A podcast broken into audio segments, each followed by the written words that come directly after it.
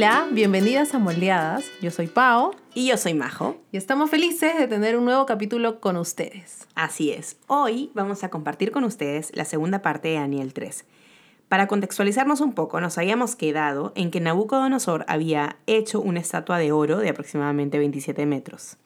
Y había llamado a los principales gobernantes de Babilonia para la dedicación de esta estatua. Ahora lo que sucede es que Nabucodonosor reúne todo el pueblo y les da una orden que al sonido de em, el cuerno, la flauta, la lira, el arpa, la gaita y toda clase de música, todos se postrarían y adorarían a la estatua que él había levantado. Y aquel que no se postrara iba a ser echado inmediatamente en un horno de fuego ardiente. Entonces, una vez que suenan, digamos, todos estos instrumentos, todos los pueblos y naciones y lenguas. Era la idea que se postraran. Y así pasó. Sin embargo, algunos de los caldeos, recuerdan que los caldeos son los babilónicos, algunos de los caldeos le van con el chisme a Nabucodonosor que habían tres judíos que no se habían postrado. ¿Quiénes eran estos tres judíos? Eran Sadrach, Mesac y Abednego. Ellos eran los amigos de Daniel. Entonces el rey los manda a llamar y les dice, oigan muchachos, ustedes, ¿por qué no se han postrado a la estatua que yo he levantado? ¿Están dispuestos ahora que vuelva a sonar los instrumentos a postrarse ante, ante la estatua que yo he levantado? Porque si no lo hacen, serán inmediatamente echados en el horno de fuego ardiente. Y les pregunta, ¿y qué Dios será el que los libre de mis manos? Y ahí entra el versículo 16. Sadrach, Mesach y Abednego le respondieron al rey Nabucodonosor, no necesitamos darle una respuesta acerca de este asunto. Ciertamente nuestro Dios, a quien servimos, puede librarnos del horno de fuego ardiente, y de su mano, oh rey, nos librará. Entonces, ¿qué pasa? Nabucodonosor, cuando escucha esa respuesta, donde prácticamente, o sea, le están diciendo, nosotros te respetamos, pero no te debemos ni explicaciones ni adoración. Nabucodonosor se llena de ira y decide subirle el fuego al horno siete veces más de lo que, de lo que estaba, ¿no? Y los manda a echar a Sadrach, a Mesach y a Abednego. ¿Y qué sucede? Las personas que los van a echar mueren inmediatamente por el nivel de temperatura, pero estos tres amigos no mueren. Y en medio de de digamos, del, del, espectáculo que significaba mirar a tres personas supuestamente calcinarse en el fuego, Nabucodonosor en el, en el versículo 25 dice, miren, le dice a todos los gobernantes que estaban ahí, veo a cuatro hombres sueltos que se pasean en medio del fuego sin sufrir daño alguno, y el aspecto del cuarto es semejante al de un hijo de los dioses. Versículo 26. Entonces Nabucodonosor se acercó a la puerta del horno del fuego ardiente y dijo, Sadrach, Mesach y Abednego, siervos del Dios Altísimo, salgan y vengan acá. Entonces Sadrach, Mesach y Abednego salieron de en medio del fuego. Mm. Obviamente todos estaban estupefactos. ¿Cómo era posible que el fuego no los había tocado? No tenían olor a fuego, su pelo estaba intacto, las túnicas, los bordes, no tenían daño alguno. Versículo 28. Entonces Nabucodonosor dijo, bendito sea el Dios de Sadrach, Mesach y Abednego, que ha enviado a su ángel y ha librado a sus siervos, que confiando en él, desobedecieron la orden del rey y entregaron sus cuerpos antes de servir y adorar a ningún otro Dios excepto a su Dios. Luego, lo que, cómo termina el capítulo es que Nabucodonosor hace un decreto donde dice que todo aquel que blasfeme contra el Dios de los amigos de Daniel, iba a morir. Y los hace prosperar en Babilonia. Qué bonita historia, Majo. A mí personalmente me escarapeló el cuerpo cuando he terminado de leer estos pasajes. Y solamente quería resaltar una cosita en el versículo 16, cuando hablaste, cuando leímos sobre la respuesta que ellos le dan a Nabucodonosor. Y la palabra que a mí se me viene es firmeza. Una característica que probablemente nos cueste trabajar, pero que a través del ejemplo de ellos podemos darnos cuenta que básicamente fue una respuesta como sin mayor, sin mayor tiempo de pensar. Ante la pregunta del rey, ellos como que no tengo nada que decirte, haz lo que tengas que hacer. Así es. Y yo creo que tiene mucho que ver también el que esa decisión ellos ya la habían tomado antes, cuando ellos deciden no adorar inicialmente, ¿no? En la primera vez que suenan los instrumentos, cuando ellos deciden no agacharse, ellos sabían a qué se estaban exponiendo, Pau. Acuérdate que ellos eran parte, digamos, del grupo especial de Nabucodonosor, no eran parte del pueblo, o sea, ellos estaban cerca al rey y sabían aún con más razón cómo era el rey y lo que les iba a esperar. Claro. Y eso nos pasa mucho a nosotros cuando nosotros tomamos las decisiones, o sea, el ser humano suele tomar la decisión antes de la situación. Eso es algo que nosotros tenemos que analizar como cristianas. ¿Dónde estamos frente a situaciones que implican eh, tomar una decisión y serte testimonio? Decisiones probablemente, no, no sé si tontas es la palabra, pero, pero del día a día, ¿no? Yo estuve pensando mucho, de hecho, en ese versículo 16, porque ese versículo para mí fue, fue, fue crucial. Es decir, lo que a ellos los mueve, lo que a ellos los lleva a tomar esta decisión, no era simplemente, ay, nosotros adoramos a, tal Dios, no te vamos a adorar a ti y nada más. Era que ellos sabían quién era su Dios. Había una preparación de parte de ellos. En el corazón y en la mente. O sea, ellos, ellos conocían quién era su Dios. Por eso es que le dice, mi Dios puede librarnos. Ahora, ellos no sabían si Dios los iba a librar, pero mi mm. Dios puede librarnos pero lo que sí va a ser mi Dios es librarme de ti, Nabucodonosor. Exacto. Ellos no sabían tampoco cómo. Pero es ese conocimiento de su Dios el que los hace ser fieles a Dios. Y esa para mí es una llamada de atención. Es que el conocimiento que yo tengo de Dios es lo suficientemente profundo como para que yo pueda ser tan firme y leal a Dios en cualquiera de las circunstancias que a mí se me presenten en la vida.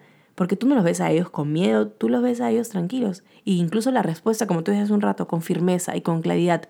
Nosotros a ti no te debemos nada, Nabucodonosor. Te debemos respeto, pero no te debemos ni adoración ni explicaciones. Y otra de las cosas que también me sorprendió fue ante la prueba o ante la presión, cómo ellos terminan obedeciendo, honrando a Dios. Y si tú te das cuenta, cada vez que nosotros honramos a Dios, Dios honra nuestra obediencia. Exacto. Porque Dios es fiel y no le debe nada a nadie. Y, creo que esa es la parte, no sé si usar la palabra difícil, pero como tenemos que esperar un poquito más a la presión o soportar un poquito más la presión porque ahí va a venir la parte donde Dios nos va a decir, oye, falta un poquito más para que finalmente Dios honre también esa obediencia. Pero a veces nos quedamos un paso antes, ¿no? Por, el miedo. Exacto. Pero yo creo que ese miedo también es que no conocemos suficientemente a Dios. Sí, es cierto. Porque si nosotros tendríamos la certeza que ellos tuvieron, nosotros no tendríamos miedo. ¿no? Porque sabemos que ese Dios me va a librar de mi opresor y que Él es capaz de hacer el milagro que en el caso de ellos hizo. Es cierto. Bueno, pero finalmente eh, lo que sucede después de leer todos estos, estos pasajes nos lleva al estudio de Beth que hemos estado haciendo también, ¿no?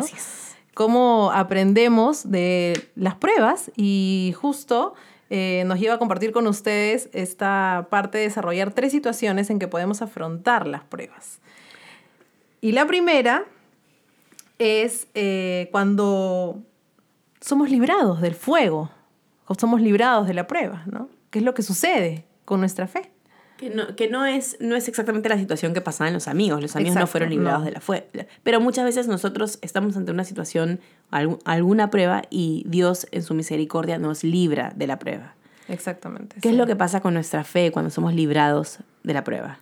Yo creo que ahí tiene que ver mucho cuando nuestra fe es construida, es edificada. Edificada, exactamente. Yo creo que lo que nos lleva a edificar nuestra fe en esas circunstancias es darnos cuenta de que el Dios que tenemos. Exacto, cuando nosotros vemos finalmente, vemos el hecho en nuestras vidas, ¿no? Como es tangible. Eso, eso, Es tangible. Porque sí, a veces cuánto necesitamos ver, ¿no? Aunque la fe... Oye, pero, pero te das cuenta, Majo, Dios es tan bueno con nosotros sí, porque... que hasta dice, ¿sabes qué? Te voy a mostrar lo que de lo que yo puedo hacer con tu vida, a través de tu vida o en fin, pasando esa prueba o librándote de esto. Y yo te hago un paréntesis. Estos amigos, sin haber visto lo que Dios podía hacer, ellos sabían que Dios lo podía hacer y tenían absoluta tranquilidad y certeza ellos, yo me imagino que sus opciones, una de ellas era morir, iban a morir en el fuego. Pero Sí. están totalmente convencidos de que... Porque además lo consideraron. Sí. Y si no lo hace, le dice, y si no lo hace, rey, no importa. Así es. Paso Eso- por eso el es- fuego. Eso es increíble. Sí. Bueno, y la segunda, eh, la segunda, el segundo tipo de prueba es cuando finalmente eh, pasamos por el fuego, ¿no? O sea, con lo que pasan los, los amigos, ¿no? Los tres amigos. Finalmente pasamos por el fuego. ¿Qué, qué pasa con nuestra fe ahí? Y que lo podemos ver, por ejemplo, cuando sufrimos una enfermedad muy difícil o cuando perdemos el trabajo, las circunstancias que nos hacen pasar por la prueba. Exacto. Todos pasamos por la prueba. ¿Qué pasa con nuestra fe cuando pasamos por la prueba? Finalmente se refina. Y yo creo que el, refinamiento de nuestra fe durante la prueba es que se va eliminando, nosotros vamos sopesando todo aquello que realmente vale de cara a Dios, ¿no? Y de cara a la circunstancia que estoy enfrentando. A veces Dios me está haciendo, quiere quitar algo de mi vida Exacto. y va a usar esta prueba para eliminar eso de mi vida que no me está sumando en mi relación con Él. ¿Sabes qué me hizo pensar mucho cuando el oro pasa por el fuego? Lo que sucede con este metal es que termina eh, puliéndose, o sea, se termina derritiendo, pero para hay un proceso para sacar las impurezas, para limpiarlo, pues, ¿no? Así es. Y lo mismo eh, bonito, hizo la sí. comparación con, con nuestra vida, ¿no? Sí. Eso es lo que el Señor busca en nuestra fe, Sí. solo que pasar por fuego, pues, es doloroso. Doloroso. Sí, Y. Nadie quiere pasar por no, fuego. pues nadie. Claro, Sadrach, Mesach y Abednego eh, estuvieron paseando, dice, en medio del fuego junto a, A Jesús. a Jesús.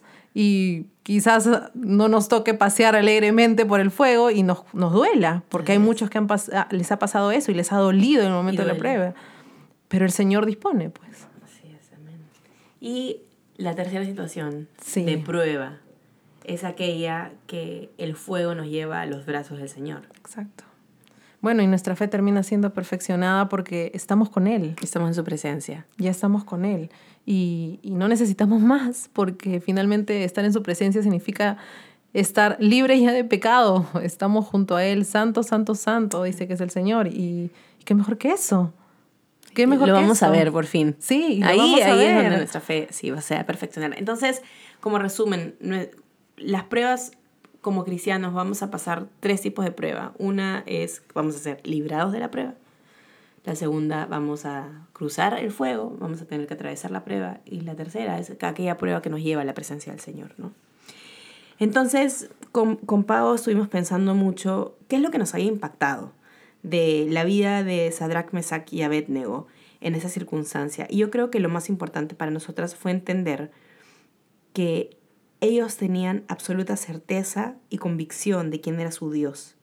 Entonces, nosotras como cristianas estamos llamadas a conocer a ese Dios, a conocer a ese Dios que nos puede dar la certeza en medio de circunstancias, a dedicar nuestra vida al conocimiento de nuestro Señor, para que cuando nos toque cruzar por el fuego en cualquiera de las tres situaciones, sepamos quién nos está esperando en el fuego y que quien nos espera es suficiente para que nosotros podamos caminar gozosamente en el fuego de la prueba. Nadie dice que vamos a estar saltando en un pie, pero hay un gozo, una paz, una certeza de saber que mi Señor es soberano y mi Señor tiene control. Que mi Señor puede hacer que esta prueba acabe, pero también puede ser que no acabe y que esta prueba me lleve a sus brazos. Y además sepamos una cosa, que no vamos a estar solas nunca. Nunca. Y que Cristo va a estar con nosotros. Dios está con nosotros. Yo recuerdo cuando leíamos el estudio de Beth, que Beth decía, cuando estás en el fuego, siempre hay cuatro personas. Y yo decía, ¿cómo cuatro? Si cuando yo estoy en el fuego no está ni Sadrach, ni Mesach, ni Abednego. Pero ella decía, porque estás tú y la Santa Trinidad. Siempre está el Padre, el Hijo y el Espíritu que ha llevado a nosotros. Y eso me pareció hermoso, porque uno puede sentirse realmente solo en medio de la prueba, pero tenemos la confianza y la certeza de saber que el Señor dio a su espíritu cuando se fue, que el Padre dio a su Hijo para poder acercarnos ahí y que tenemos un Padre que es amoroso y que ve por nosotros como la niña de sus ojos. Exacto. Y además, algo que tú mencionabas hace un momento, que tengamos la fe de creer que Cristo realmente es suficiente, Eso. porque es fe, Sí, es claro. fe. Y eso se tiene que perfeccionar en nuestras vidas. Y en la- a través de las pruebas. A través de las De poder pruebas, experimentar exacto. a Cristo en medio del dolor Porque yo creo que cuando, es, cuando estamos experimentando dolor es cuando somos más sensibles también. Tal cual. Entonces necesitamos esa sensibilidad y, y, y la prueba también nos humilla. Exacto. Necesitamos esa humillación para que toda aquella impureza, toda aquella imperfección de nuestra vida sea sacada, como tú hablabas, ¿no? El oro. ¿Y te acuerdas cuando hablábamos de Pablo, cuando leímos en 2 de Corintios 12, de 9 al 10? Y él me ha dicho, te basta mi gracia, pues mi poder se perfecciona en la debilidad. Por tanto, con muchísimo gusto me gloriaré más bien en mis debilidades, para que el poder de Cristo more en mí. Solo resaltar que primero tengo que gloriarme más bien en mis debilidades, para que suceda lo siguiente, ¿no? Que Cristo more en mí. Y sigue el versículo, por eso me complazco en las debilidades, en insultos, en privaciones, en persecuciones y en angustias por amor a Cristo, porque cuando soy débil, entonces soy fuerte. Yo personalmente ese versículo para mí es una locura. Porque mira lo que dice, mira estas palabras, con muchísimo gusto, me complazco, me gloriaré. O sea, es como, ¿what? Como si estuviera feliz en medio del fuego. Claro, y, y esto es algo totalmente sobrenatural. Y tú, este versículo, yo lo llevo al, al, a Sadrach, Mesach y Abednego cuando dice que están caminando sin ataduras, cuando están paseando en el fuego. Y pienso mucho en este versículo, que es en medio de la prueba hay gozo, en medio de la prueba hay esperanza, en medio de la prueba hay, hay paz. Porque yo la prueba no la estoy pasando solo y porque esa prueba finalmente mi Dios que es soberano va a traer algo a mi vida a través de esto, algo que está en su voluntad a mí a través de esto. Entonces mi confianza no puede estar en la situación ni en que me quiten la situación. Mi confianza tiene que estar en el Dios soberano que sostiene la situación. Y hay algo que se me viene a mi cabeza ahorita y me sorprende mucho que lo esté diciendo y Majo sabe por qué, pero yo solamente te tengo que decir que no temas, porque si estás pasando pruebas, no temas, no temas, porque Cristo está contigo. Y lo que decía el versículo, aunque hayan debilidades, aunque hayan insultos, aunque hayan privaciones, aunque haya persecución en tu vida o pases angustia, no, no temas, porque realmente Cristo está en ti. Cristo es tu fortaleza, Dios es tu, es tu, tu ancla. No estamos solas, nunca vamos a estar solas. Que tus ojos miren la cruz, que tus ojos miren al Dios que venció la muerte y que tú puedas tener fuerza, gozo y paz en medio de las circunstancias, no porque las circunstancias te las den, sino porque el Dios que está por encima de las circunstancias es soberano sobre ellas y va a poder llevarte finalmente a Él de una de las tres salidas, ya sea que tú puedas creer mejor en Él, ya sea que tu vida, tu fe sea refinada, o ya sea finalmente que llegues a sus brazos, que no hay mejor ganancia que estar en Cristo. Y recuerda, confía en Él a muerte, confía aún en Él hasta en la misma muerte.